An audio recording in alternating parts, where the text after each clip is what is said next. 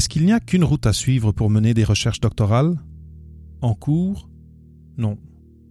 Chacun de nous est différent, a une histoire de vie différente, des valeurs différentes et des objectifs de vie qui nous sont très personnels. Cette semaine, mon invité, qui œuvre dans le transfert des connaissances mais aussi dans le conseil aux doctorants, partage avec toi son trajet académique, les décisions et les moments tournants, et partage aussi la vision très actuelle qu'il a de la place des docteurs dans l'écosystème professionnel d'aujourd'hui. Et n'oublie pas, le plus on avance dans la conversation, le plus il y a de pépites d'or dans ce que les invités partagent.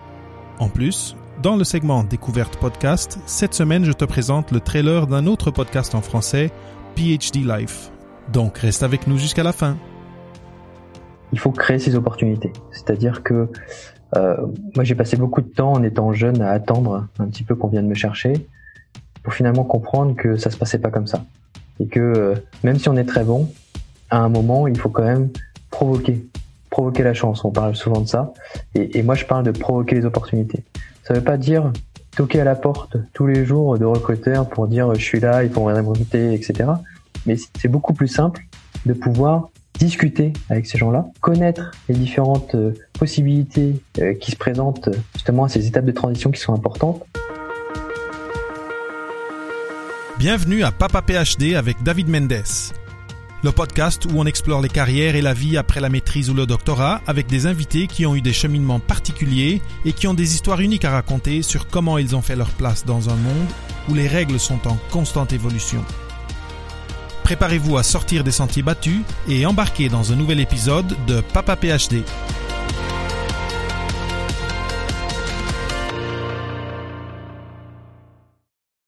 Alors aujourd'hui, sur Papa PhD, j'ai avec moi Marc Chevalier.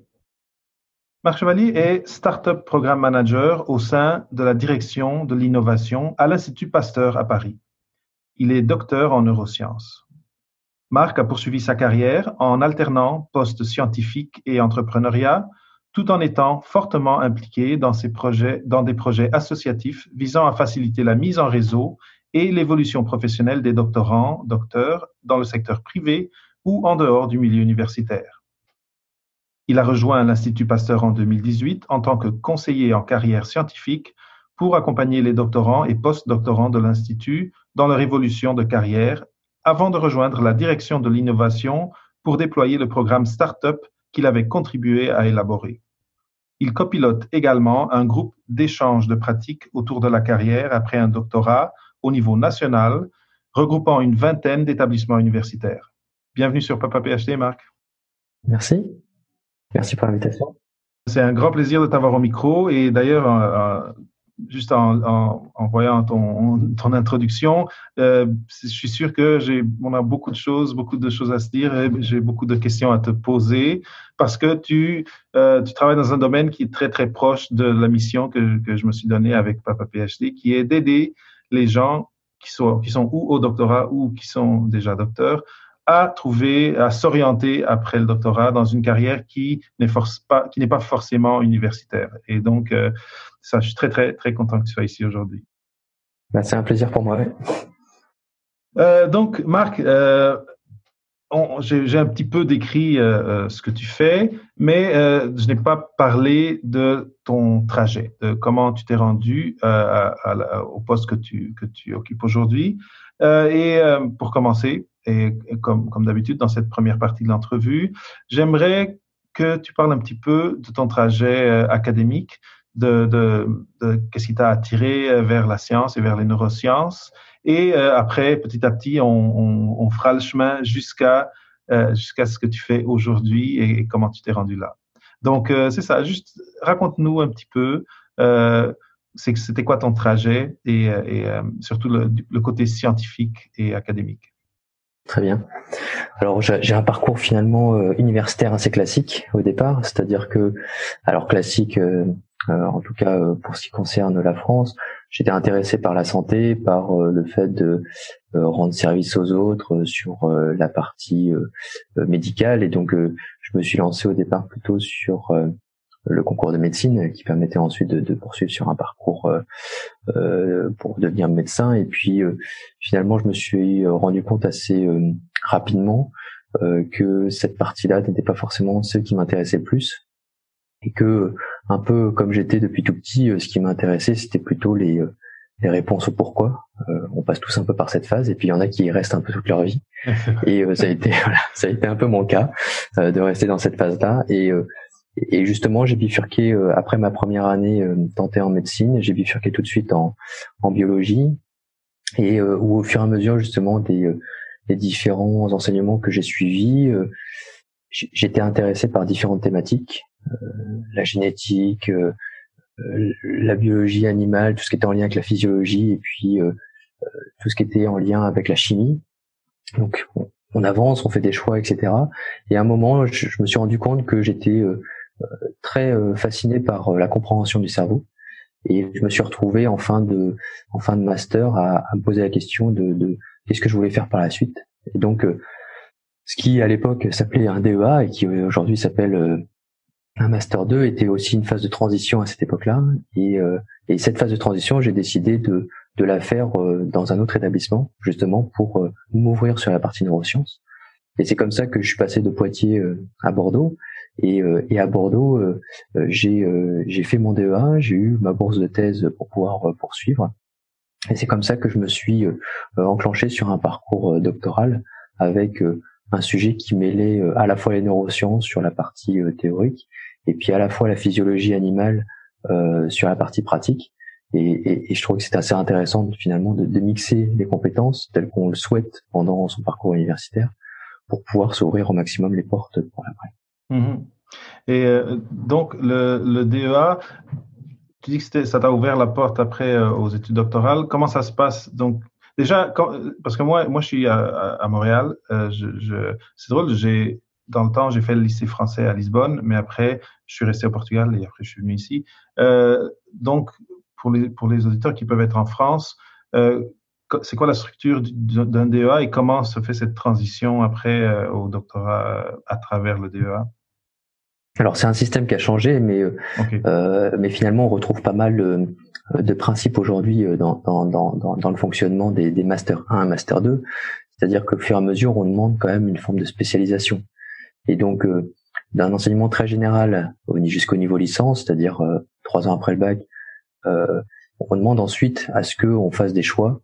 Et donc, le, choix était plus marqué avant, où justement la transition entre le master 1 et le master 2 conditionnait un petit peu la suite à donner à sa carrière. Et donc, soit on partait sur un parcours plutôt industriel, soit on partait plutôt sur un parcours recherche. Et dans le parcours recherche, finalement, le, le, le DEA choisi, la thématique choisie, conditionnait assez fortement euh, la poursuite euh, ensuite vers une thèse. Et donc c'est pour ça que c'est à ce moment-là que j'ai choisi de faire cette transition. J'aurais pu la faire un an plus tard, mais parce que ça me permettait de rentrer dans un environnement déjà assez fortement imprégné en neurosciences. Mon enseignement à l'époque là-dessus était pas, mes connaissances là-dessus n'étaient pas très très développées, et donc ça me permettait de rentrer un peu plus tôt pour ensuite euh, avoir tous les éléments en, main pour faire pour faire un choix. Ok, très bien. Et donc après ça, tu, donc ça c'était à Bordeaux, si j'ai bien, si compris. Oui. Et après ça, tu as, as, eu, excuse-moi, je, je cherche mes mots, mais après, tu as, eu le moment où il faut choisir ton doctorat. Est-ce que, euh, est-ce que après le DEA, tu as le choix d'aller où tu veux? Comment ça marche? Euh, et, comment c'est ce processus de choisir le labo, le superviseur, la, thématique? Alors, on a toujours le choix, hein, et ça, euh, c'est probablement quelque chose euh, qu'il faut euh, justement euh, dire aux étudiants, c'est qu'on a toujours le choix et après c'est vraiment une question de d'assumer son choix et je suis toujours parti un petit peu sur cette philosophie. Et, donc quand quand j'ai choisi mon DEA, c'est pareil, laboratoire où j'allais faire mon stage, j'avais le choix entre trois différents sites. Et le fait de choisir Bordeaux, ça a été un choix motivé par l'environnement qui m'accueillait. Et et au moment où j'ai passé mon DEA, ensuite on avait ce qui existe toujours aussi, c'est un, concours qui nous permettait euh, de nous classer et donc euh, de, de, pouvoir postuler, de pouvoir euh, bénéficier d'une bourse ministérielle qui finance la thèse. Et donc j'étais suffisamment bien classé pour, pour obtenir cette bourse-là. Et ensuite, le choix qui pouvait se faire, c'était de changer de sujet euh, et, et, potentiellement d'abandonner la bourse pour aller finalement ailleurs, ou d'accepter la bourse et de continuer sur son sujet. Et donc, euh, c'est le choix de facilité de, continuer sur le sujet, d'autant plus que j'avais des résultats qui étaient plutôt encourageants. que on planifiait une première publication assez rapidement au début de ma thèse. Le sujet était intéressant, donc j'ai décidé de, garder la bourse de thèse et, de continuer sur le même sujet. Oui, oui, c'est logique. Très bien. Et donc, euh, euh, c'est ça, euh, au, niveau de ton doctorat, c'est assez particulier de, de, débuter en sachant qu'il y a une publication qui arrive dans, pas longtemps, si, si tout va bien, on se, on se croise les doigts. Ça s'est bien passé dans ce, dans ce sens-là? Est-ce que les choses, est-ce que tout s'est passé comme, comme tu t'y attendais en termes de publication? Cette publication dont tu parlais, est-ce qu'elle est venue dans les délais que tu espérais? Pratiquement, pratiquement parce qu'en fait, euh, donc généralement, officiellement, euh, on commence une thèse euh, en octobre en France. donc, en gros, en, en juillet, j'avais la réponse positive pour la bourse de thèse. En octobre, officiellement, je commençais mon contrat de thèse, et je pense que en décembre de la même année, on avait suffisamment de résultats pour commencer à écrire une histoire qui euh, permettrait ensuite euh, de faire une publication. On a complété euh, par des résultats sur le premier semestre de ma première année de thèse.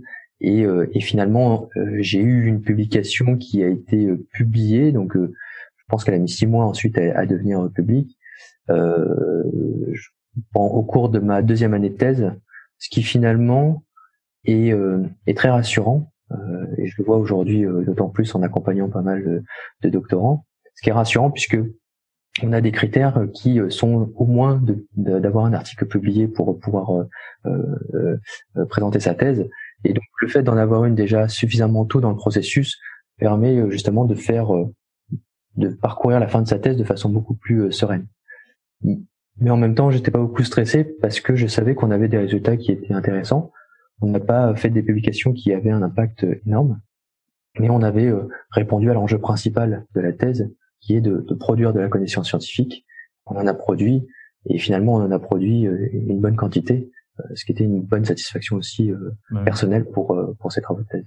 Très bien. Et donc, juste par curiosité, après donc le doctorat, ça c'était sur combien d'années après, après combien de temps tu as, terminé, tu as défendu Alors, généralement, on a des financements pour trois ans en France, donc on fait des thèses en trois ans, ce qui est, ce qui est sur un contexte international assez assez court. Euh, euh, moi, j'étais prêt à soumettre au bout des trois ans. Euh, c'est un petit problème administratif qui a fait que j'ai soumis, j'ai présenté ma thèse. Et, finalement, j'ai passé ma soutenance de thèse en février de l'année suivante. Mais globalement, c'est comme si j'avais passé une thèse en, en trois ans et demi, ce qui finalement était très raisonnable par rapport à certains délais qu'on peut voir dans d'autres pays. Ok. Oui, ici, par exemple, euh, au Canada, euh, ça peut aller très, ça peut être 6, 7 euh, ans facilement. c'est, mais j'ai l'impression, même quand j'étais au Portugal, que à l'époque, les, thèses courtes comme ça, on, disait beaucoup que c'était le modèle anglais. Je ne sais pas si, si c'est récent que, c'est, que, que, les thèses sont de 3 ans en France ou si, ça, ou si ça a toujours été comme ça. Mais je trouve que c'est intéressant dans un sens où, oui, ça met une pression, mais aussi peut-être que ça fait des projets plus euh, qui se tiennent plus et qui sont plus euh, qui sont qui ont moins de risques de déraper parce qu'on sait au, départ que tu as trois ans pour faire ça, on va pas on va pas euh, viser la lune. Exactement, je pense que ça ça aide les directeurs de thèse en tout cas à structurer un projet. Euh, par comparaison justement sur certaines thèses qui ont duré très longtemps que je connais aux États-Unis ou, ou au Canada, le, sujet initial n'était pas forcément très bien défini. Et donc, euh, on passe un an ou deux à réellement définir le projet. Ce qui en France, finalement, n'est pas possible, puisque sur euh, euh, euh un délai de trois ans, c'est très difficile si déjà on passe deux ans à définir le sujet. Pas dire que ça n'arrive pas, ça arrive quand même assez fréquemment, mais ça pousse quand même les encadrants à réfléchir de façon très structurée à la définition du projet de thèse et ça permet surtout de mieux suivre au quotidien le travail fait euh, par euh, euh, l'étudiant en thèse. Et aujourd'hui, il y a beaucoup de financements qui permettent de faire une quatrième année quand même. Okay. Qui permet justement aux doctorants qui n'ont pas fini, qui n'ont pas finalisé notamment leur première publication, de pouvoir passer un peu plus de temps à finir. Et, et, et, et c'est vrai que trois ans pour beaucoup de sujets de thèse, et notamment pour des sujets qui visent des hauts impact facteurs en termes de publication, des fois ça fait un peu court pour euh, permettre aux doctorants d'être productifs euh, suffisamment, euh, tout en étant formés justement aux différentes techniques et aux différents enjeux associés à la recherche. Ah oui. Et là, c'est drôle. Maintenant, ce que tu me dis, ça me fait, ça me pose des questions.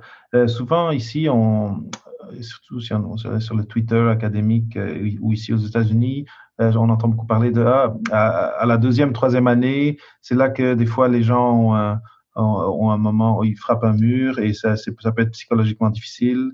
Euh, mais là, dans un cadre de trois ans, peut-être quatre, euh, comment ça se passe? Parce que, étant donné que tu es quand même en contact avec des doctorants, euh, comment ça se passe euh, Comment est-ce que les gens, dans un système c'est plus court comme ça, comment comment va leur santé mentale? Peut-être je vais juste poser la question comme ça. De quoi a l'air la santé mentale des élèves doctorants en France? Et surtout considérant de ce que tu viens de dire, c'est plus encadré, c'est plus court. Est-ce que euh, tu, tu, as des chiffres? Est-ce que tu as une idée là-dessus euh, de par tes contacts avec, avec les élèves et, en étant dans des, en ayant été dans les postes où tu as été? Alors, ce dont j'ai l'impression, c'est qu'il y a quand même euh, un taux d'abandon de thèse qui est moins important euh, qu'en Amérique du Nord, notamment. Euh, j'ai pas les chiffres en tête, mais, mais c'est l'impression euh, que, que, que, j'en ai par rapport aux, chiffres justement qu'on a vus euh, notamment des États-Unis. Après, en termes de santé mentale, je suis pas sûr qu'on soit beaucoup mieux loti, mais euh, c'est associé à différents facteurs qui amènent du stress en fait aux doctorants. À la fois cette idée finir un projet très rapidement, Et il faut, c'est pas négligeable le nombre de le nombre de projets dans lesquels la première année de thèse est très exploratoire et où finalement euh, c'est assez difficile de vérifier l'hypothèse ou le, schéma de travail qui avait été mis en place au départ. Euh, D'où aussi moi la chance que j'ai eue d'arriver sur un sujet où finalement on avait déjà ces résultats préliminaires. Donc en fait on a on a juste déroulé le plan euh, comme c'était prévu au départ. Et euh, mais il y a beaucoup de, de, de, de, gens qui arrivent en thèse qui explorent de nouvelles euh, hypothèses. Et donc bien sûr il y a un risque euh, d'échec, en tout cas de, de formulation d'hypothèse, qui est assez important. Ah et donc, ce, ce stress-là n'est pas négligeable, et, et, et, on suit pas mal de, de, de doctorants comme ça, qui euh, finalement sont à la fois stressés par rapport au fait qu'il y, y, y, a un timing à respecter, sont stressés parce qu'ils ont un environnement qui est très exigeant, euh, et, euh, et ça, c'est une contrainte supplémentaire puisqu'ils ont l'impression qu'ils sont les seuls à ne pas réussir et que tous les autres à côté réussissent. Et en même temps, ils ont une pression euh, justement de la part de la société où finalement on attend aussi beaucoup d'eux euh, parce que euh, notamment dans un environnement familial où ils sont vus un petit peu comme l'excellence du fait d'avoir atteint un niveau de diplôme aussi important. on s'attend pas à ce qu'ils viennent se plaindre entre guillemets justement de leurs conditions actuelles. On a l'impression justement que tout devrait aller pour le mieux et, et, et c'est pas forcément le cas. Donc ça amène quand même pas mal d'isolement euh, chez ces populations-là. Euh, c'est difficile pour eux d'en parler. Euh, alors entre pairs, ils arrivent généralement à en parler, mais toujours avec cette contrainte que ils ont l'impression que ça marche mieux chez les autres que chez eux. Et donc ils, ils ont toujours cette impression que finalement le problème vient d'eux, alors que c'est pas du tout le cas. Mais je, je trouve ça tellement intéressant que tu dis ça parce que c'est des choses que j'ai que j'ai vues et que j'ai pu même euh, vivre, euh, vivre à certains moments. Il y a un, peu ce syndrome de l'imposteur déjà. De, on arrive dans un institut, on voit ceux qui sont deux années plus loin et on les voit publier. Il y a, y a ce côté-là, mais c'est vrai qu'il y a aussi ce côté de euh, quand quand on regarde les gens autour de nous, on c'est comme si notre vision euh, je sais pas, on perd un peu l'objectivité et on se dit ah eux ils réussissent et moi je réussis pas. Le problème c'est moi. Je suis totalement totalement d'accord. Et euh, juste si, si peut-être on peut en parler un petit peu plus, c'est comment est-ce que euh, euh, l'université dans en tout cas là où tu es, est-ce qu'il y a des structures qui aident qui aident les, les élèves? Donc est-ce qu'il y a des structures, mais aussi deuxième chose. Euh, est-ce que les, superviseurs, ils, savent ou est-ce que les superviseurs reçoivent de la formation ou euh, quelque chose qui peut leur permettre d'être mieux préparés à, recevoir des élèves et à, ne pas laisser ne pas laisser que les élèves tombent dans le fond dans ces pièges euh, et une des façons serait de d'avoir des, des, projets très bien structurés et pas trop exploratoires si j'ai bien compris ça, ce serait une, une des premières étapes effectivement. Euh, euh, et encore, j'ai vu par exemple des doctorants ou des postdoctorants qui arrivaient sur des sujets où quelqu'un avait déjà travaillé dessus et avait obtenu des résultats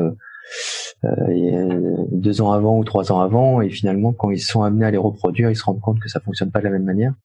Et c'est toujours compliqué parce que si ça a déjà été publié, si ça a déjà été valorisé entre guillemets, c'est compliqué d'arriver en tant que jeune doctorant ou jeune postdoc et de dire bon bah tout ce qui a été fait avant, ça marche pas tel que c'était décrit. Ouais.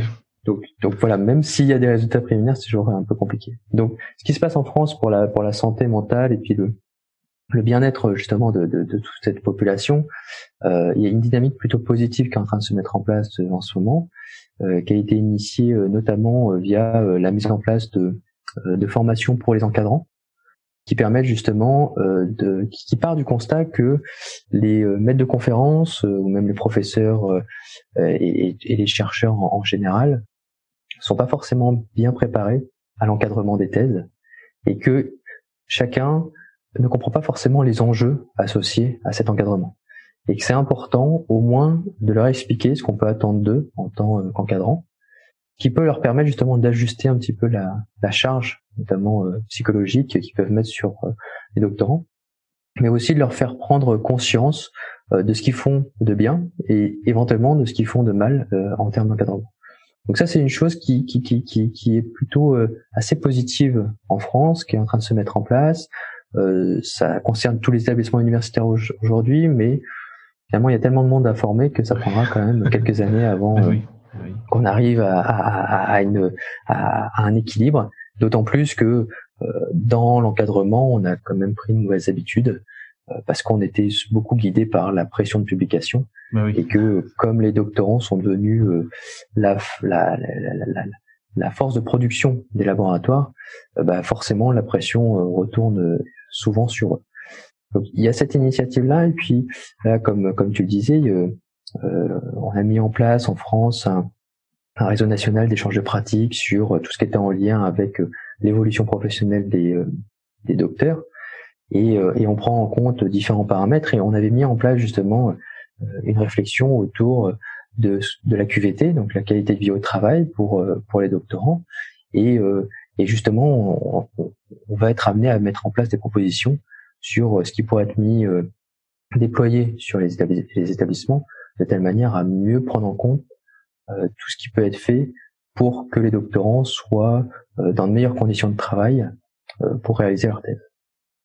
je trouve ça génial. Et, bon, après, une autre facette, et ça, on, en parlera en principe dans la deuxième partie, c'est pour tous les doctorants qui ne vont pas rester dans le milieu universitaire parce que euh, il n'y a, pas autant de place que ça pour devenir euh, professeur, euh, etc.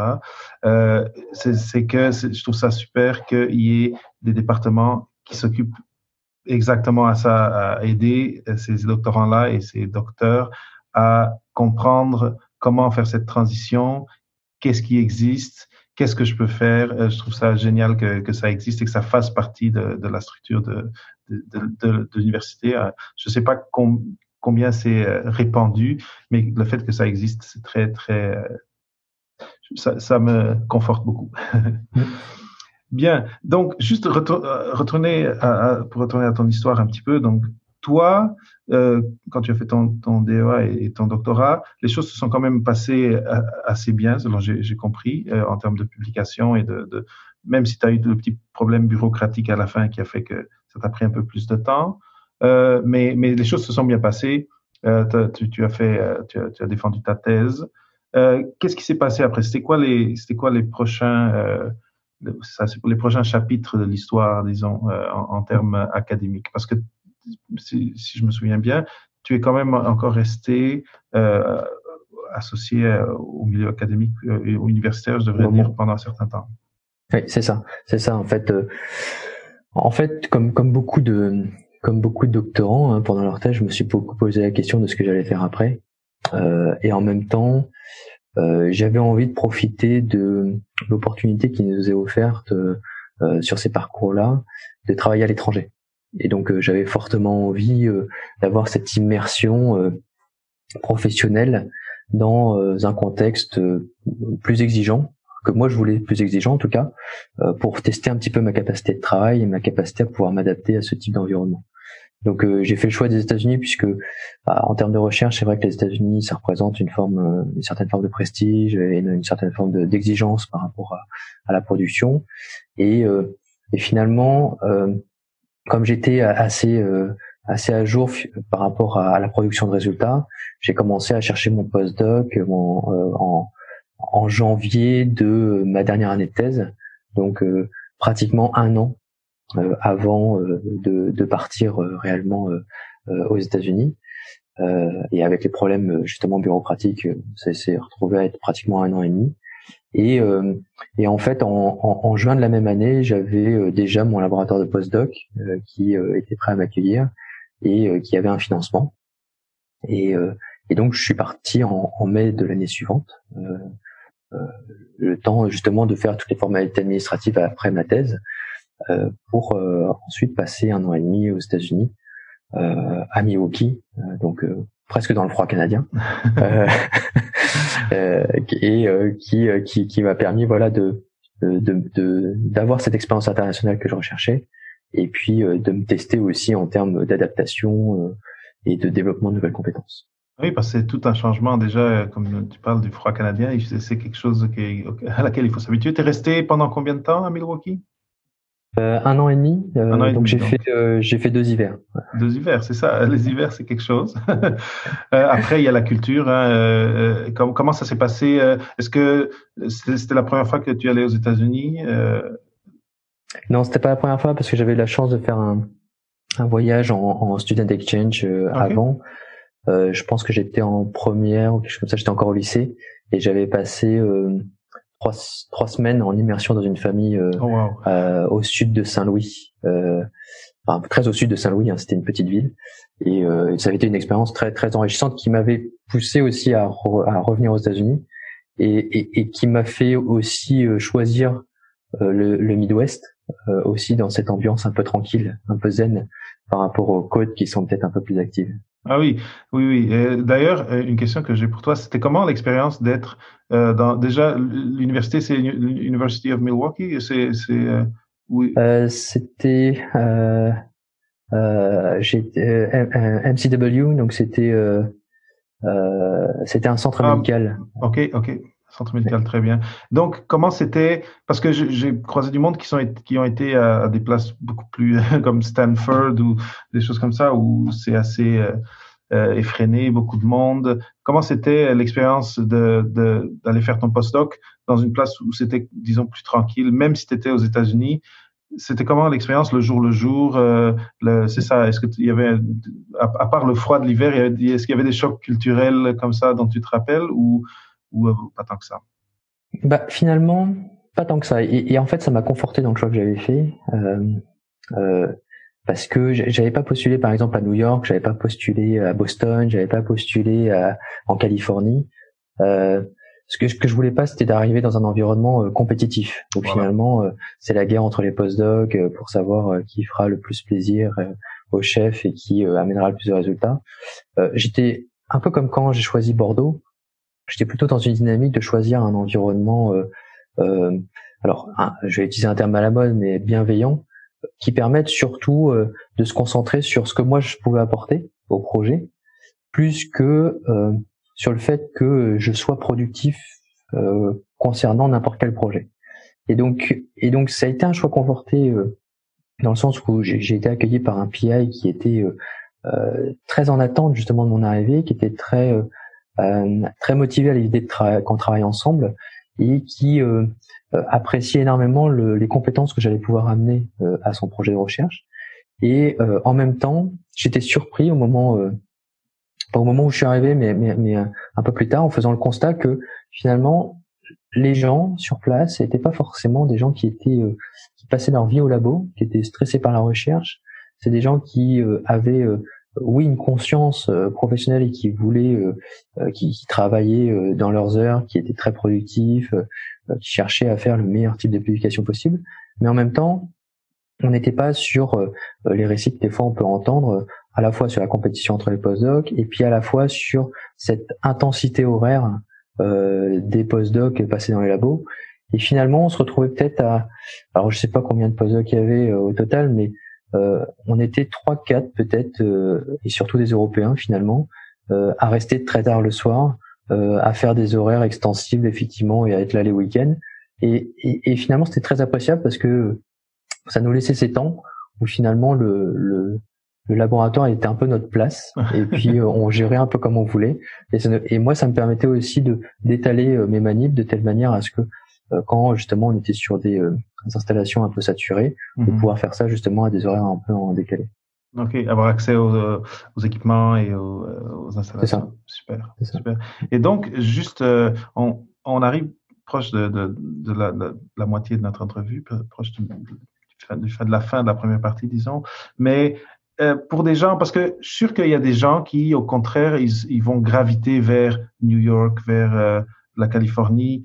Euh, juste, je me dis qu'en ayant croisé plusieurs, euh, plusieurs euh, étudiants en doctorat, peut-être que tu es capable de reconnaître deux profils et ou, ou plusieurs même. Mais mon idée, c'est en pensant aux gens qui écoutent en ce moment, parce que moi, je vais reculer un petit peu. Moi, j'aurais aimé être, euh, je, je, trouve que j'aurais apprécié être euh, dans ce type de, de, contexte où le rythme est moins effréné et il n'y a pas, a pas de, cette compétition.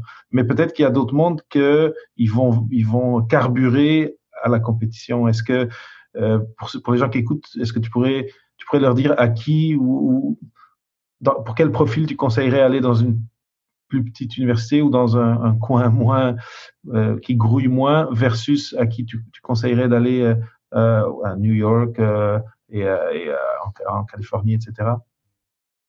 Je crois qu'il y a vraiment la question, comme tu le disais, hein, de, de, caractère. C'est-à-dire que c'est vraiment une, une, question de savoir dans quel environnement on se sent le mieux.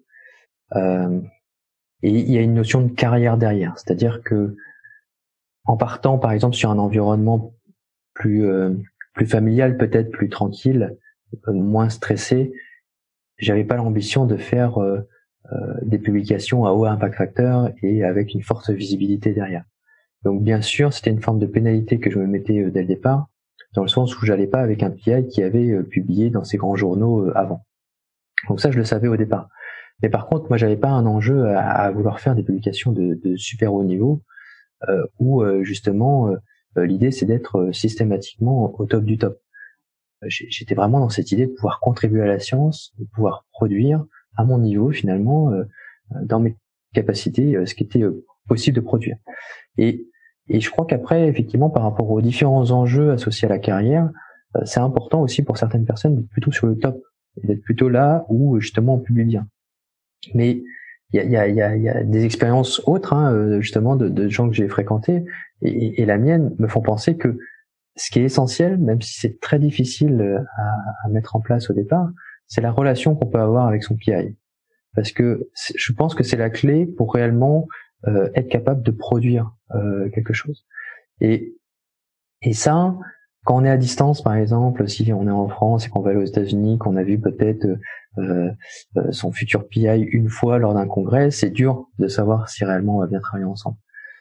Mais le, le plus on peut tester justement euh, la relation, le mieux c'est, parce qu'on voit aussi quand même pas mal d'expériences négatives de gens qui reviennent un peu bredouilles de leur postdoc, parce que finalement ils n'ont jamais réussi à installer cette relation de confiance avec le PI qui permet justement d'avoir un peu ce jeu de ping-pong où euh, à la fois il y a beaucoup d'attentes du PI, mais à la fois on a envie euh, justement euh, d'être productif pour lui faire plaisir, et en même temps on a ce format de récompense par le PI qui qui permet de valoriser justement sa contribution.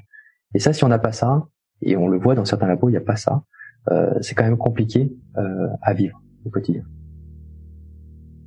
Au long de ces deux dernières minutes, Marc a rapidement condensé une question très importante celle de faire un choix informé quand il s'agit de trouver un sujet de thèse, le laboratoire et le superviseur. C'est une décision avec laquelle tu devras vivre pendant quelques années, donc il ne faut vraiment pas la prendre à la légère. Il est important de prendre le temps de faire une introspection et de savoir quelle place le doctorat va prendre dans ton projet de vie et de faire ton choix en conséquence. Donc là, Marc avait trouvé à Milwaukee un bon PI, une ambiance et une culture de labo qui lui plaisaient et des recherches qui marchaient bien. Donc il aurait pu y rester pendant quelques années. Mais l'univers lui réservait autre chose. Oui, c'était ça en fait. Euh, on venait juste de négocier un, prolongement de financement euh, sur le contrat que j'avais euh, qui pouvait m'emmener jusqu'à 4-5 ans de financement sur mon postdoc. Ce qui était une belle marque de confiance finalement aussi de mon, responsable parce que il m'avait jamais demandé d'aller chercher moi-même de l'argent, ce qui est assez rare hein, pour un postdoc. Et donc donc à ce moment-là, j'avais une proposition de poste de ce qu'on appelle ATER en France, ATER. C'est des assistants temporaires d'enseignement et de recherche où euh, l'enjeu c'est euh, à la fois euh, de, de de, faire de, de, poursuivre un projet de recherche et en même temps de faire quelques heures d'enseignement pour soulager les enseignants chercheurs de certaines heures. Et donc c'était une belle opportunité pour pouvoir ensuite postuler à un poste de maître de conférence, donc d'enseignant chercheur. Et donc c'était l'opportunité de pouvoir rentrer en France dans de bonnes conditions, ce qui faisait partie euh, des enjeux euh, quand on part à l'étranger. Donc, euh, donc c'était c'était l'enjeu en, gros principal de savoir comment comment revenir. Très bien. Donc c'est ça. Donc tu disais que c'était une possibilité déjà de, retourner en France dans de bonnes conditions avec un, prospect de, de, voir une carrière académique qui commence qui commence avec un bon un bon support et un trajet prédéfini plus ou moins. C'est ça que j'ai compris. Exactement, c'est-à-dire que sur ces postes-là, généralement, euh, c'est ça répond à un enjeu, à un besoin d'enseignement.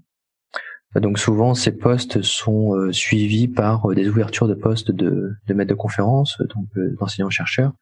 Et donc c'était l'opportunité de pouvoir rentrer dans un environnement qui potentiellement pouvait ouvrir un poste l'année suivante. Donc ça me permettait de rentrer moi dans de bonnes conditions, euh, de rentrer sur un poste sans euh, sans trou, euh, voilà. Et donc donc tu es revenu, enfin es revenu en France. Oui, c'est ça. Je suis revenu, je suis revenu, et puis le mois suivant, oui à peine le mois suivant, je commençais à Bordeaux, dans avec mon responsable de thèse sur un nouveau contrat pour un an. C'est un peu, le rêve, d'une certaine façon, c'est un peu le rêve. De, tu, tu, tu, fais ton doctorat, tu vas faire un postdoc, et là, ton pays te dit, et toi même ton université te dit, reviens, on t'attend, et, euh, et, on veut savoir tout ce que tu as appris, et, et, viens, viens enseigner les élèves. Comment c'était cette expérience Comment c'était euh, Parce que déjà, euh, aussi, quand on retourne, bon, on retourne vers notre, nos amis, vers notre, notre structure sociale, vers notre famille.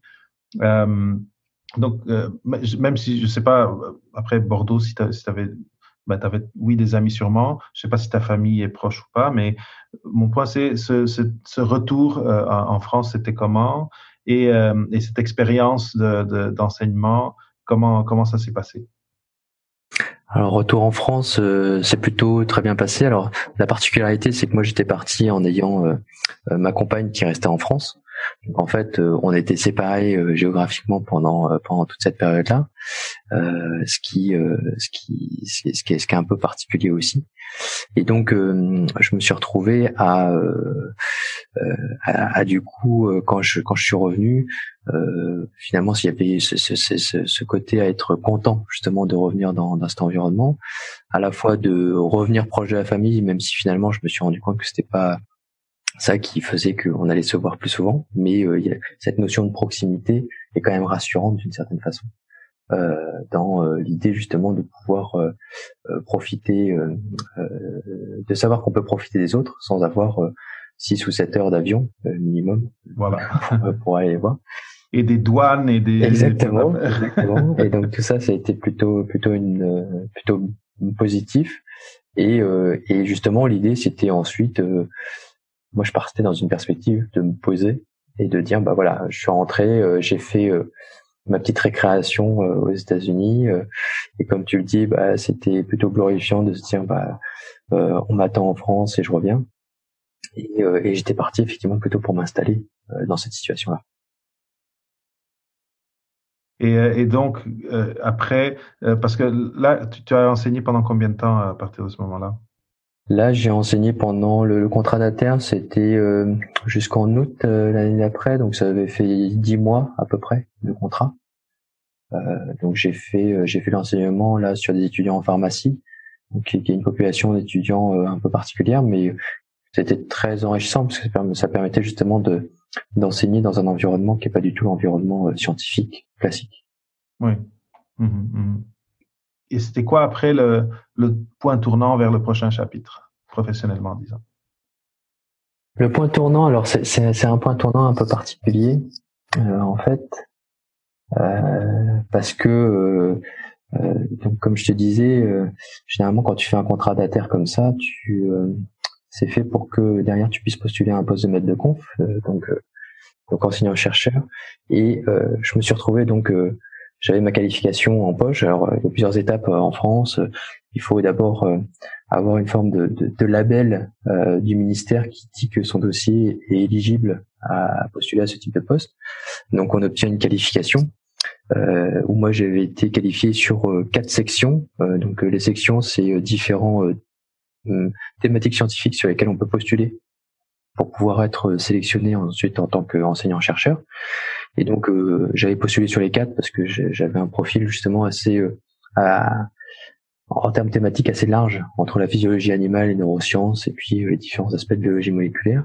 Et donc je me suis retrouvé avec ces qualifications et donc j'ai postulé ensuite sur différents postes en France, mais avec l'avantage aussi de pouvoir postuler directement sur un, un poste d'enseignant-chercheur qui était dans la continuité du programme que j'avais déjà fait euh, en tant que ATER.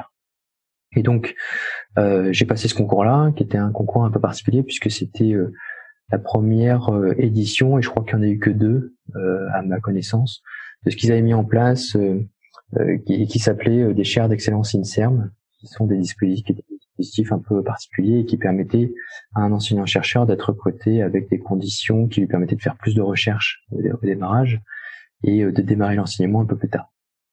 J'ai postulé, j'étais euh, par le jury, j'étais sélectionné comme premier euh, du concours et, et ensuite l'université a décidé qu'ils n'allaient pas pourvoir le poste parce que pour eux les, les candidats n'avaient pas un niveau suffisamment important par rapport à ce qu'ils attendaient sur ces postes-là. Et donc je me suis retrouvé à me poser la question de est-ce que je continuais sur mon poste d'ATER une deuxième année, euh, ce qui était possible, ou euh, est-ce que j'en profitais pour faire autre chose? Pendant ma thèse, j'étais impliqué euh, un peu par hasard dans, dans, dans, dans des projets associatifs qui, qui poussaient en fait à établir des ponts entre le doctorant et les entreprises, de telle manière à découvrir un petit peu les différentes possibilités de carrière dans les entreprises, et puis découvrir tous les dispositifs en lien avec l'entrepreneuriat et euh, tout ce qui était en lien avec la valorisation. Donc, j'étais euh, membre actif de tout ça. Euh, j'ai essayé au maximum d'ouvrir justement les les portes aux entreprises de telle manière à ce que les doctorants puissent le découvrir. Et, et, donc, je me suis retrouvé à cette étape un peu charnière à me poser la question, mais une question qui, me, qui me quand même depuis un petit moment, est-ce que c'est pas le signal justement pour aller faire autre chose? Et puis euh, peut-être pour quitter un petit peu l'environnement académique et, voir si euh, je suis pas capable de faire euh, autre chose par ailleurs. Et donc à ce moment-là, c'est justement une personne que j'avais rencontrée pendant toute cette phase-là associative qui m'a contacté et qui m'a dit tiens, on est en train de, de, monter un projet de création d'entreprise.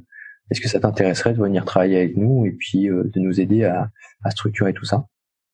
Et donc, euh, et donc, euh, c'est ce que j'ai pris comme pari. Et donc, à partir de ce moment-là, euh, je suis parti dans la, dans la, dans, l'entrepreneuriat pour à la fois les accompagner dans la création de leur projet et puis à la fois structurer un projet pour moi-même pour le porter les années suivantes. Très bien. Et, et donc ça, est-ce que ça, ça correspond au, parce que ça, ça correspond pas au poste que tu euh, occupes euh, présentement. Euh, ça, c'était ça, c'était un, c'était quelque chose qui est venu après, après cette, cette, ce non, ce non, non événement que qui, qui, était ce concours un, peu étrange. Ça a dû être un petit peu déstabilisant de te faire dire vous êtes premier et après que le ballon se dégonfle comme ça. mais en même temps, si cette personne, l'univers t'a envoyé, t'a ouvert la porte vers, vers quelque chose d'autre à ce moment. C'est ça que je, que je ressens après. Et en même temps, euh, en même temps, euh, dès la fin de ma thèse, avant même de partir en postdoc, je me posais la question à savoir est-ce que finalement les compétences que j'ai développées pendant toute cette expérience associative euh, ne seront pas plus utiles en termes d'emploi que celles que j'ai développées pendant ma thèse? Et le bilan que je fais euh, a posteriori de tout ça, c'est qu'en fait c'est un mix des deux. C'est qu'aujourd'hui euh, j'ai un profil qui euh, euh, est surtout valorisable sur le monde de l'emploi parce que j'ai à la fois un profil scientifique et à la fois parce que j'ai cette ouverture vers le monde économique euh, à l'extérieur du monde académique. Oui. Et donc, euh, juste peut-être rapidement, je trouve ça super intéressant, et d'ailleurs, c'est pour ça que j'ai parti le podcast, c'est euh, de voir comment l'interface entre ce monde académique et le monde euh, non académique peut, peut être très intéressant, et il y, a, tellement de choses qu'on peut faire dedans. Mais est-ce que tu peux rapidement un peu nous, nous, nous dire qu'est-ce qui s'est passé dans les années à suivre jusqu'à aujourd'hui, jusqu'à au poste que tu occupes aujourd'hui? Donc rapidement, hein, pour euh, et puis euh, et puis je pense qu'après on pourra toujours revenir dessus sur un autre épisode. Euh, c'est en fait je me suis retrouvé effectivement à créer une entreprise pour moi-même, à contribuer à la création d'autres entreprises. ça marchait pas suffisamment bien et donc je me suis retrouvé à me poser la question est-ce que je continue mais sur le risque de m'endetter de façon assez importante ou est-ce que je, j'essaie de trouver autre chose? Et dans les autres choses qu'on m'a proposé à ce moment-là, il y avait trois postes. Un poste sur la coordination de projets européens, un poste sur euh, euh, euh la euh, de, de, de la de l'aide justement à la structuration de, de programmes euh, dans, dans, dans, dans pour l'entrepreneuriat pour aider les étudiants à créer leurs projets et puis un poste de postdoc où finalement ils avaient beaucoup de mal à, à recruter quelqu'un avec mon profil. Et, et finalement contre toute attente j'ai pris mon postdoc. Donc je suis revenu en environnement académique. Et, euh, et à la surprise générale parce que finalement euh, tout le monde dit que c'est pas possible de revenir dans le dans le cursus académique après l'avoir quitté. Et, euh, et finalement j'étais content de revenir parce que ça m'a permis de faire une pause, on va dire, de réfléchir un petit peu à tout ce que j'avais fait avant, d'être très productif aussi parce qu'on avait une très bonne entente avec euh, la, la manager qui m'avait recruté et on avait une très bonne organisation. Euh, elle s'occupait plutôt de la partie rédactionnelle et moi plutôt de la partie euh, production scientifique. Et, finalement, on a très bien fonctionné en duo. Et au bout d'un an, une agence de développement économique sur Bordeaux m'a proposé de, de 5% sur euh, sur l'accompagnement à la création d'entreprise. Ok. Euh, combien, quel, quel, pourcentage?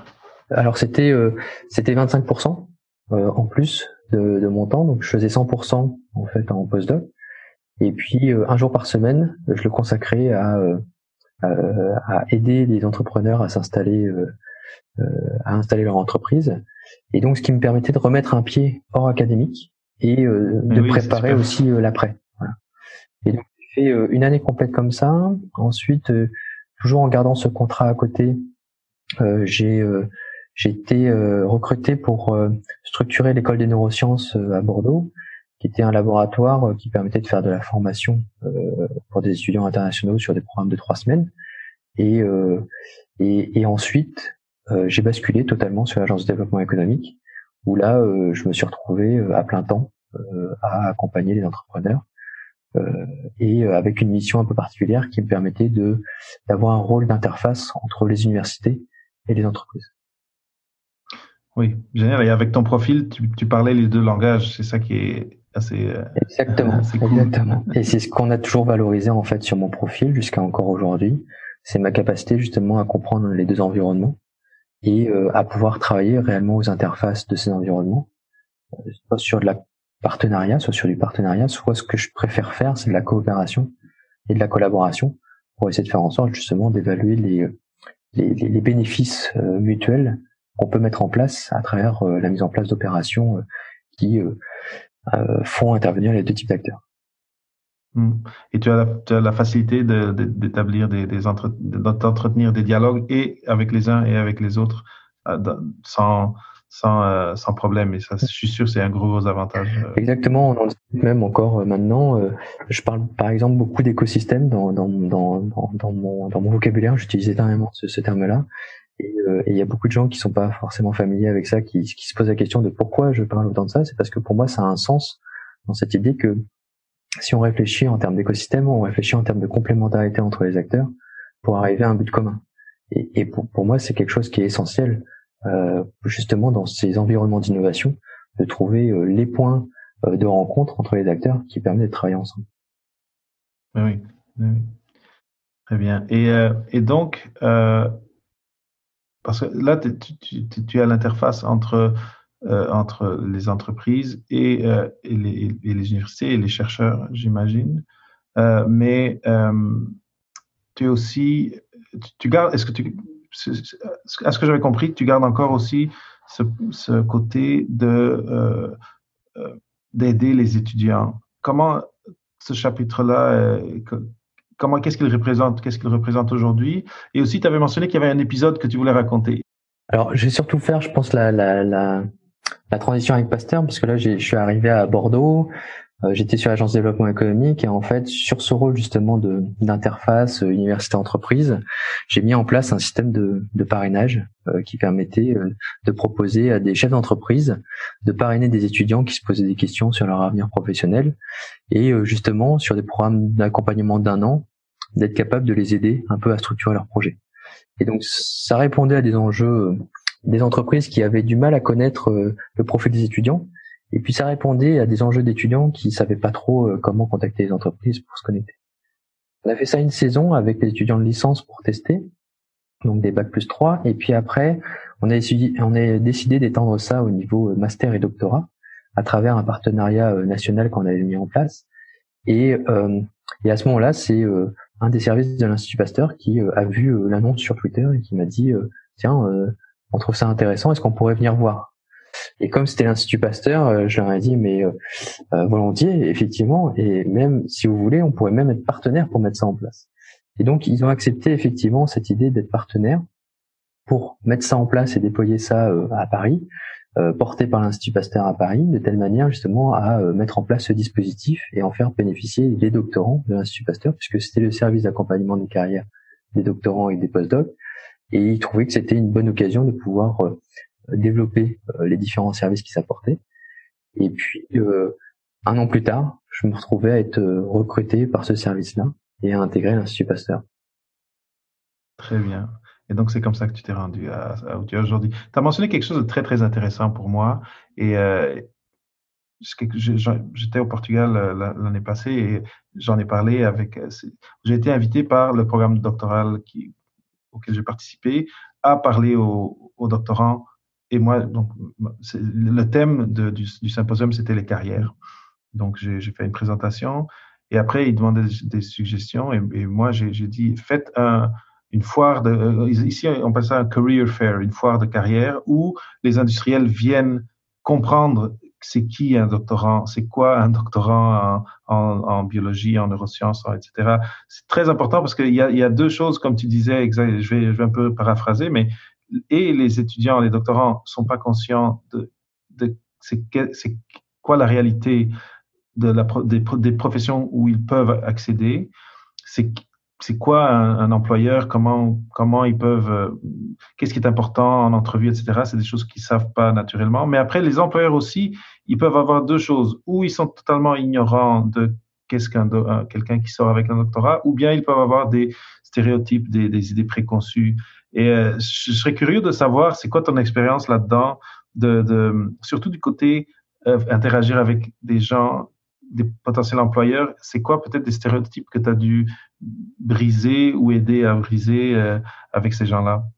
On en brise tous les jours en fait parce que parce que c'est une relation quand même très particulière la relation entre un doctorant et puis un chef d'entreprise ou un recruteur.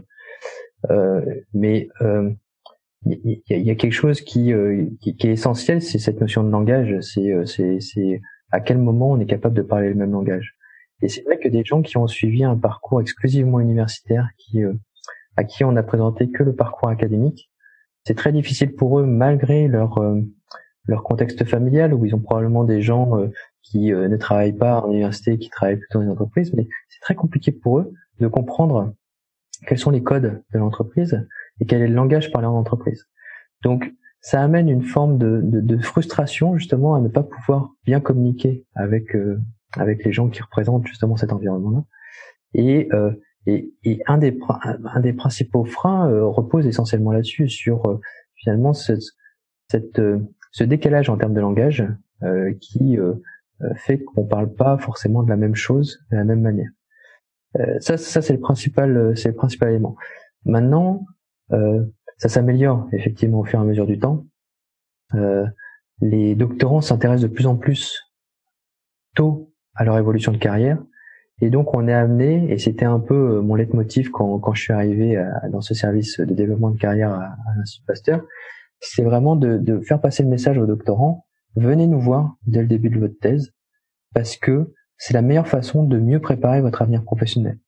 C'est pas à six mois avant la fin de sa thèse qu'on se pose la question qu'est-ce que je vais faire? Parce que entre le temps où on va le définir et entre le temps où on va mettre en place sa stratégie euh, derrière de poursuite de carrière, il peut se passer un an, un an et demi. Et bah oui, quand on est à la fin de sa thèse, on n'a pas que ça à faire, et, et, c'est bien trop tard, six mois avant, de se poser cette question. Et c'est une source de stress supplémentaire. Et, et, je suis assez content finalement euh, pendant toute cette expérience que j'ai eue euh, au service de développement de carrière, puisque maintenant j'ai fait cette transition vers le département d'innovation, je suis assez content d'avoir eu des doctorants, pardon, qui euh, étaient à euh, une phase euh, justement très précoce de leur thèse et qui avaient cette justement cette capacité à pouvoir être adaptable, à pouvoir mettre en place justement toute une stratégie qui leur permettait de préparer l'avenir. Les auditeurs qui, qui, qui écoutaient cet épisode, prenez note, c'est très important vraiment ce que, vient de dire Marc, quelque chose que moi, j'essaye euh, en conversation avec des étudiants de leur dire, commencez depuis le jour 1. C'est vraiment, parce que là, vous, allez faire quelque chose qui vous prend beaucoup de temps, euh, beaucoup de concentration. Si petit à petit, à partir du jour 1, vous avez un petit peu de votre temps qui est assigné à planifier ma vie durant et après le doctorat, vous allez être tellement gagnant après. Faites-le et, euh, et, regardez autour de vous euh, dans, votre université s'il y a des, des, services faire pour vous aider. Profitez-en le plus tôt possible. Je ne pourrais pas être plus d'accord avec toi, Marc, et plus content que tu le dises au micro de FAPA PhD. C'est vraiment un message super important. Et pourtant, je comprends aussi, et ça je l'ai vécu dans, cette présentation euh, au Portugal, il y a aussi un côté difficile là-dedans, c'est tu viens de commencer ton doctorat et quelqu'un te dit commence à penser à l'après-doctorat, ça peut, ça peut être, il peut y avoir une, une dissonance cognitive, quelque chose là-dedans qui fait que pourquoi est-ce que tu es en train de me dire ça maintenant que je viens de commencer? Ben, moi, je, il y a peut-être un prix Nobel dans mon avenir, mais à un moment donné, il faut, il faut s'aider dans la vie et se donner des outils et, et prendre des habitudes et des euh, faire des choix qui vont nous aider quel que soit notre avenir, l'avenir on ne le connaît pas, mais si vous faites ça, déjà moins d'anxiété, je suis sûr, moins de stress et, sûrement des, des, plus de, vous aurez plus en main les décisions que vous prendrez par après. Vous, serez moins dans l'aléa et dans la, la, d'être pressé de trouver quelque chose parce que là, il y a peut-être un trou qui s'en vient. Oui. Euh, Marc, je sais pas si, si Moi, je, je, le traduis effectivement euh, euh, tel quel. Hein, c'est que il faut créer ces opportunités. C'est-à-dire que euh, moi j'ai passé beaucoup de temps en étant jeune à attendre un petit peu qu'on vienne me chercher pour finalement comprendre que ça se passait pas comme ça et que euh, même si on est très bon, à un moment il faut quand même provoquer, provoquer la chance. On parle souvent de ça et, et moi je parle de provoquer les opportunités et que ça veut pas dire toquer à la porte tous les jours de recruteurs pour dire je suis là, il faut me recruter, etc. Mais c'est beaucoup plus simple de pouvoir euh, discuter avec ces gens-là, euh, connaître les différentes euh, possibilités euh, qui se présentent justement à ces étapes de transition qui sont importantes. Et, et je suis assez mmh. d'accord avec cette idée que dès le jour 1, justement, il faut se projeter sur la, la, la fin de la thèse, puisque la thèse reste une expérience euh, avec un début et une fin. Et donc, il faut tout de suite s'imaginer quelle sera l'étape d'après. Même si l'enjeu c'est de définir plusieurs schémas de progression et donc potentiellement d'imaginer que on va surtout mettre en place plusieurs stratégies qui permettront d'avoir énormément de choix à la fin de sa thèse plutôt que de ne pas choisir et de à la fin être bloqué du fait de ne pas avoir de choix. Voilà, et d'être sous pression, c'est ça. C'est ça, il n'y a rien de mieux que, de s'offrir la possibilité d'avoir des choix. Ça, je suis, totalement d'accord euh, avec ce que tu dis. Et euh, on, arrive euh, malheureusement à la fin, à la fin de l'entrevue, mais peut-être si je profiterai pour te demander, Marc, de c'est basé sur l'expérience que tu as. et je sais que là, là tu es, côté innovation et on n'a pas, pas parlé de ce pan-là, mais tu as, transité vers, vers, vers, ça et ça doit, être, ça doit être assez intéressant parce que j'imagine aussi que tu, dans les gens qui, qui, qui partent, qui débutent les startups, qui démarrent les startups euh, avec qui tu travailles, il y en a qui viennent, qui sont des, des, des, doctorés ou peut-être même des doctorants. Moi, j'en ai croisé qui sont au doctorat et qui font, qui sont dans des startups. Moi, je, je les admire beaucoup. Mais euh, là, on, bon, on parle du côté euh, carrière, choix de carrière. C'est de ça qu'on parle aujourd'hui.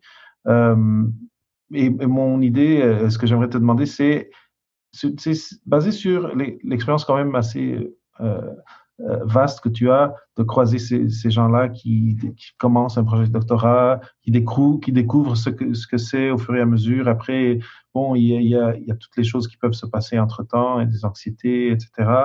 Euh, on vient de dire, pensez à votre à votre carrière à venir depuis le jour 1, ça c'est très important. Mais quel un ou deux autres conseils tu donnerais euh, basés sur ce que tu, tu, euh, que tu as observé qui sont les, les obstacles peut-être les plus fréquents ou les, les problèmes les plus fréquents qui peuvent se présenter? Ce, qu'on voit beaucoup en fait euh, chez les doctorants, c'est le, manque d'informations par rapport à, à l'environnement hors académique. Et, et est-ce que on encourage beaucoup, hein, et, et je sais pas. Là, c'est le réseau. C'est d'aller rencontrer des gens, c'est d'être capable justement de se mettre en situation où on va s'intéresser à ce que font les autres. Ça ne veut pas dire que on va tout de suite essayer de euh, d'avoir des contacts intéressants euh, qui euh, potentiellement peuvent nous offrir des postes plus tard. Non, l'enjeu réellement là, c'est un enjeu de découverte. Et et il y a beaucoup de, de doctorants qui, qui s'y mettent beaucoup trop tard parce que ils rentrent dans une posture où finalement ils osent pas, ils n'osent pas, ils sont ils sont pas forcément à l'aise, et donc ils vont attendre énormément de temps avant de se mettre dans cette configuration-là. Et on se rend compte que c'est important de faire ça très tôt parce que c'est ce qui permet euh, justement d'avoir une meilleure connaissance euh, des différents métiers qui sont accessibles et des différents parcours qui peuvent être inspirants et qui peuvent permettre justement nous-mêmes, par rapport à notre propre expérience, de se projeter. Moi, j'ai eu la chance, euh, et c'était pratiquement au jour 1 du début de ma thèse, de rentrer dans l'assaut de doctorants et euh, de me mettre dans une posture où finalement, j'étais pas très confortable parce que ça impliquait qu'il fallait que je fasse du, beaucoup de relations sociales, beaucoup de réseaux, et qu'en plus j'allais contacter les entreprises alors que j'y connaissais rien. Et en fait, c'est ce qui a été réellement formateur pendant pendant ma thèse en parallèle de mes travaux de thèse, c'était vraiment cette idée d'être dans une configuration où presque comme un jeu. Euh, j'étais, j'avais pour mission de discuter avec les différents acteurs de l'écosystème de l'innovation et d'être, de comprendre ce qu'ils faisaient pour être capable justement de pouvoir les intégrer dans les différents programmes euh, qu'on organisait. Et, et, et, finalement, le fait de l'avoir pris comme un jeu, c'est ce qui a été le plus salutaire pour moi, parce que ça me permettait d'y aller de façon très décomplexée, et à la fin de ma thèse, déjà d'avoir construit un réseau de qualité et d'avoir bien compris euh, la place de chacun des acteurs de l'innovation. Hmm. Donc, euh, tu l'as pas dit comme ça, mais je ressens que peut-être un, autre conseil, c'est participer à des projets associatifs autour de vous? Euh, parce que c'est une façon organique de, comme tu dis, créer un réseau, établir des contacts. Et bon, dépendamment si vous êtes, si vous faites votre doctorat dans un, autre pays, d'avoir aussi juste un tissu, un tissu social autour de vous. Hmm de gens qui ont les mêmes intérêts que vous. Exactement. Et euh, il y a certains euh, euh, doctorants étrangers, par exemple, que j'ai accompagnés ici à Pasteur, ou qui, qui, avaient justement des cours de français pour pouvoir s'intégrer, mais qui manquaient de pratique parce que dans les laboratoires on parle souvent en anglais, etc. Et je leur disais, bah voilà, c'est effectivement peut-être une opportunité pour vous parce que justement c'est aller dans une asso, peut-être quelque chose qui a rien à voir avec le milieu scientifique, mais qui vous permettra de vous intégrer, de rencontrer des gens qui font complètement autre chose, et du coup, à la fois d'apprendre le français, à la fois de vous immerger dans l'environnement, euh, euh, de pouvoir euh, justement euh, vous mettre dans une situation où vous êtes réellement à la découverte de l'autre et à la découverte de ce qui ce qu'ils font. Et donc, j'ai un exemple en tête où cette, personne-là, ça lui a permis justement complètement de se décomplexer vis-à-vis de cette prise de contact vers l'extérieur. Et aujourd'hui, elle est toujours en thèse et elle, est dans des situations maintenant, elle contacte des professionnels de façon presque naturelle, justement pour venir leur parler, pour discuter un petit peu de ce qu'ils font. Et c'est une des personnes qui est aujourd'hui les plus à l'aise en termes de réseau, parce que justement, il y a eu toute cette pratique en milieu associatif qui l'a décomplexé. je trouve ça génial et c'est une très belle façon de, de terminer notre notre entrevue. Euh, Marc, super content d'avoir que tu aies accepté mon invitation, d'avoir été au micro avec toi. J'ai, comme, je me dis que peut-être qu'on aura d'autres conversations parce que tu as, touché à tellement de choses dont j'aurais aimé parler qu'on n'a pas parlé. Qui sait si on ne fera pas un, take, take two, un, deuxième take pour parler d'autres d'autres choses, surtout le côté innovation, c'est intéressant et, et euh, je pense que euh, j'ai déjà croisé, moi, moi je ne l'ai pas fait, mais j'ai croisé des gens qui, comme je te disais, au doctorat, euh, avaient cette nécessité, cette euh, inspiration de d'être en business, comme on dit ici, ici au Québec, de partir leur entreprise. Et moi, si je recule dans le temps, je me serais dit, mais c'est impossible. Mais je pense que toi aussi, tu vas, tu vas me le confirmer, ce n'est pas impossible. Mais ce sera pour une autre conversation. Exactement. Ouais, volontiers pour un take two, pour la suite de tout ça. Excellent. On, va organiser ça. Marc, merci beaucoup. Merci à toi. Euh, et, euh, euh, c'est ça, je, pense que j'espère que nos auditeurs euh, prennent des notes parce qu'on a, dit beaucoup, beaucoup de choses très importantes aujourd'hui qui peuvent vous aider à passer à travers votre doctorat d'une façon plus sereine et, productive et d'arriver à la fin avec des options. Je pense que s'il y a un take-home message, comme, comme on dit, quand on va à des conférences, on entend beaucoup, c'est la donnez-vous des options. Et pour cela, il faut commencer le plus tôt possible à penser à votre, à votre avenir. Exactement. Merci pour tout. Ah merci. Merci à toi. Et merci à toi d'avoir écouté jusqu'ici. Je pense que tu seras d'accord pour dire que la densité en conseil a augmenté vers la fin. Maintenant, tel que promis, la section découverte podcast avec PhD Life, un podcast tout nouveau et vraiment intéressant qui nous vient de grands labos. Et c'est parti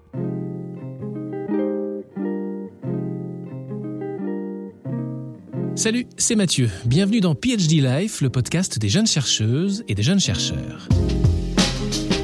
Tous les 15 jours, un vendredi sur deux, on se parle sans tabou des hauts et des bas de la vie des doctorantes et des doctorants que vous êtes, en revenant avec plusieurs invités sur une question qui vous concerne au quotidien dans votre vie de jeune professionnel de la recherche. Et ça fait trois ans que je dois rendre ma thèse. C'est idiot, mais je fais une dépression là. Une thèse euh, sur quoi? Les chevaliers paysans l'ont mis au lac de Paladru. Pardon?